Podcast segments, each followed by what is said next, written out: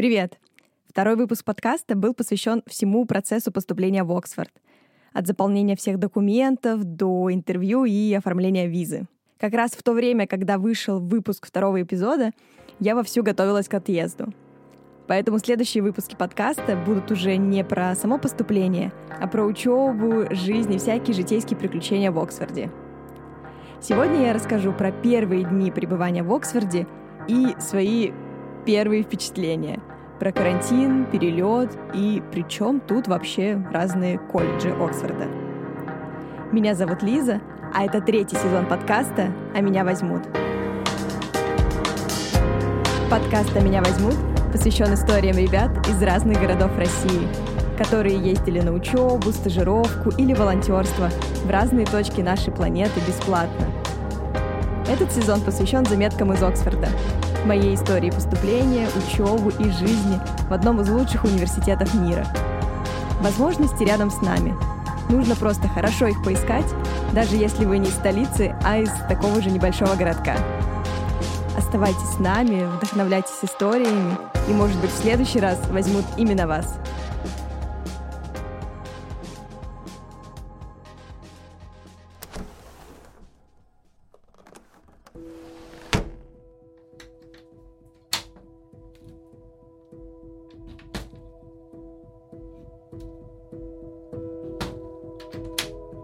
Так, моя студия в шкафу наконец-то готова. Я забрала всю свою технику для подкаста с собой, и теперь наконец-то могу записывать подкаст из новой домашней студии.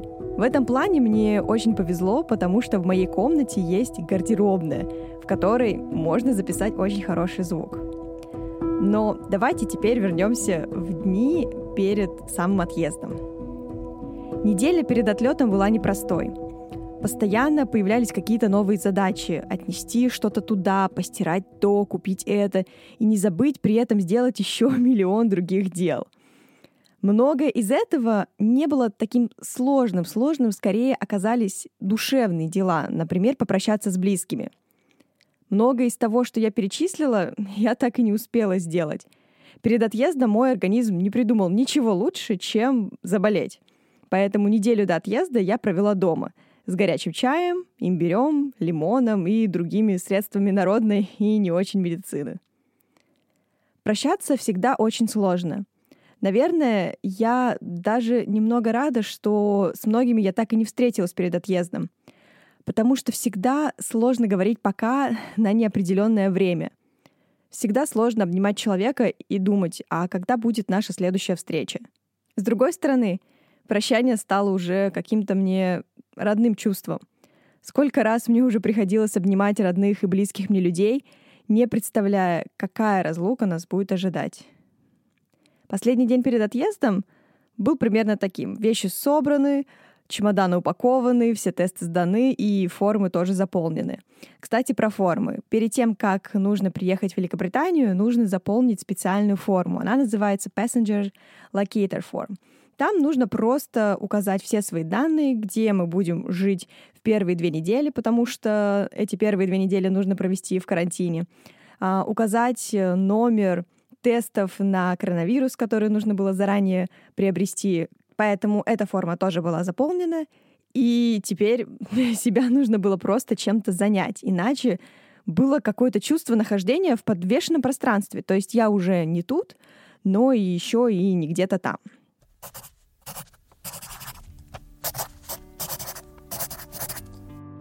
Рейс Санкт-Петербург-Москва, затем Москва-Лондон, а потом автобус Лондон-Оксфорд. В первый же день какие-то приключения.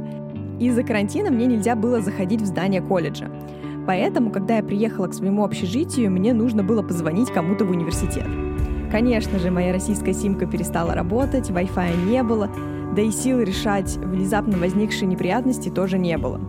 Так я села на лавочке у дома и просто решила подождать кого-то. Кого я не знала, но искренне верила, что просто кто-то может пройти мимо и сможет мне помочь. В принципе, так и случилось. Один из студентов увидел мои уставшие пустые глаза и решил мне совсем помочь. В итоге я попала в свой новый дом, и там началась первая глава моей жизни здесь — карантин.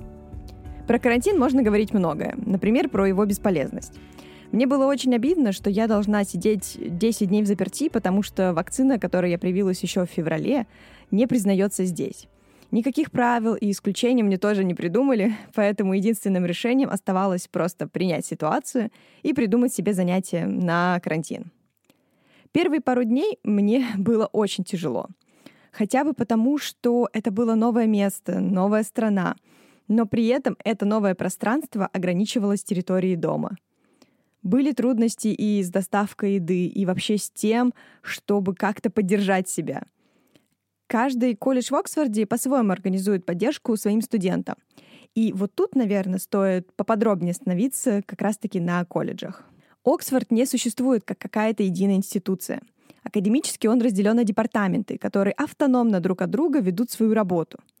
Но есть еще кое-что, что отличает Оксфорд и Кембридж от других университетов. Это система колледжей. Это такой социальный институт, в рамках которого студенты социализируются друг с другом, живут, ходят вместе на ланчи и ужины, устраивают какие-то мероприятия. Колледжей очень много, какие-то старые, исторические. В некоторых даже снимали сцены из Гарри Поттера. Помните, с такими старыми, длинными столами, большим залом и витражами. Есть колледжи и помоложе, где нет таких известных исторических зданий — у студентов при подаче документов есть шанс выбрать колледж по желанию, но потом колледж должен выбрать студента.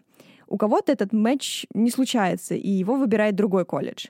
В моем случае случился матч. Когда я подала заявку, я решила посмотреть, куда мне вообще можно податься. В старые колледжи я не хотела, честно говоря. Я не думала, что у меня есть хоть какие-то шансы туда попасть, и вообще скорее это для ребят из аристократических английских семей — которые поступили сюда прямиком из английских частных школ. Ну, по крайней мере, я так думала.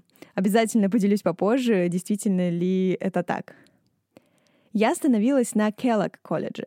Это один из самых интернациональных колледжей в Оксфорде, и я подумала, что было бы здорово жить с ребятами из разных уголков планеты, многим из которых также пришлось столкнуться со всякой бюрократией.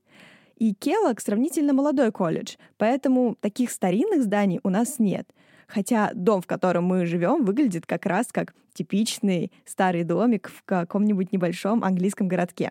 У нас примерно 15 комнат в доме, есть еще небольшой сад, а, в котором я и просидела почти весь карантин. Карантине приходило много грустных мыслей, что сейчас ребята знакомятся друг с другом, пока я сижу в своей комнате, что я упускаю что-то важное, и жизнь проходит мимо меня. Чуть попозже я стала ценить время своей изоляции.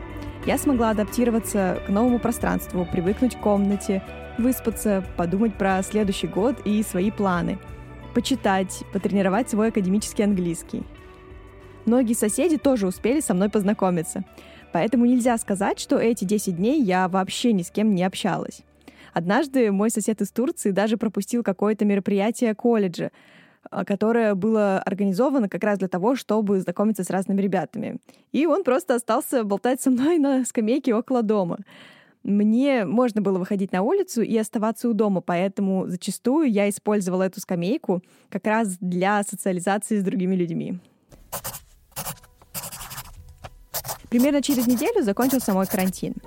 Тогда же и началась настоящая жизнь. Я старалась присоединиться ко всем мероприятиям, подружиться с ребятами из колледжа, посмотреть город и даже немного попутешествовать. В первые же выходные я отправилась в Лондон встретить свою подругу, которую я не видела примерно лет пять. Она приезжала в 2016 году по обмену в Петербург. Там мы и подружились. Я помогала ей с э, бюрократией в Петербурге, мы вместе практиковали ее русский и мой английский. А потом, летом того же года, она съездила к нам в гости в Златоуст. Вместе с моей семьей мы повозили ее по городу, сводили в наш национальный парк и вообще познакомились с российской провинцией, что для нее, конечно, было большим приключением. София, моя подруга, сыграла большую роль в моем английском. Она была вообще одной из первых, с кем я заговорила на английском языке. Ведь это как раз было время моего первого курса в университете, где я начала учить язык. И теперь, спустя столько лет, я наконец-то съездила к ней в ее город, в Лондон, и теперь была ее очередь показывать мне свои родные места. На следующей неделе, после поездки в Лондон, началась ориентационная неделя в университете. То есть у нас не было еще занятий, но мы встретились со своей группой на нашем факультете образования, мы познакомились с преподавателями курса, послушали лекции про то, как в целом функционирует университет, библиотеки, IT-департамент, сервисы, куда можно обращаться за психологической помощью. Вообще, я приятно удивлена, что факультет старается по максимуму обеспечить комфортную среду студентам и предоставить всю возможную помощь и поддержку. Мне кажется, это как раз то, чего мне, например, не хватало в своем бакалавриате. Нас тогда как будто бросили в океан, откуда нам нужно было самим грести и добывать всю информацию. Тут же сначала мне было чуть-чуть некомфортно. Неужели действительно можно просто так взять и рассказать про все, что есть на факультете? Ответить на абсолютно все вопросы, касающиеся учебы, экзаменов, диссертации, а если и не ответить сейчас, то дать десятки имейлов, куда можно написать. Неужели правда можно посвятить 30 минут, рассказывая про разные ресурсы и центры психологической поддержки студентов? А потом еще и сказать, что академический процесс, он важен, но нужно обязательно найти себе хобби или какой-то спорт на кампусе. И это цитата руководительницы нашей магистратуры. Второй день на факультете был также полностью посвящен социализации внутри группы. Нам подготовили всякие игры, чтобы мы могли подружиться. И это тоже удивительная вещь, что сам департамент запланировал нам такое мероприятие в рамках ориентационной недели. После всех этих мероприятий и встреч я впервые снова почувствовал себя немного уставшей. Новые ребята, информация, которая не прекращала поступать отовсюду. Нужно было время, чтобы как-то это все принять и понять, как нужно дальше выстраивать свою рутину — как организовать свой учебный процесс, свое расписание. И как не сойти с ума от миллиона мероприятий, которые происходят каждый день, и побороть свой страх пропустить что-то супер важное и интересное. Но все приходит со временем. Этот год — это не спринт, а скорее марафон. Поэтому нужно постараться максимально распределить свои ресурсы на долгое время и не пытаться схватиться за все возможности сразу. Пока что я еще не привыкла к мысли о том, что я тут, в Оксфорде. Все еще очень странное чувство, что это действительно происходит.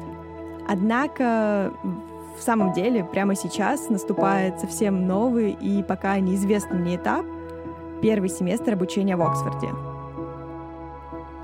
О занятиях, семинарах, одногруппниках, преподавателях, эссе и других домашних заданиях я уже буду говорить в следующем выпуске.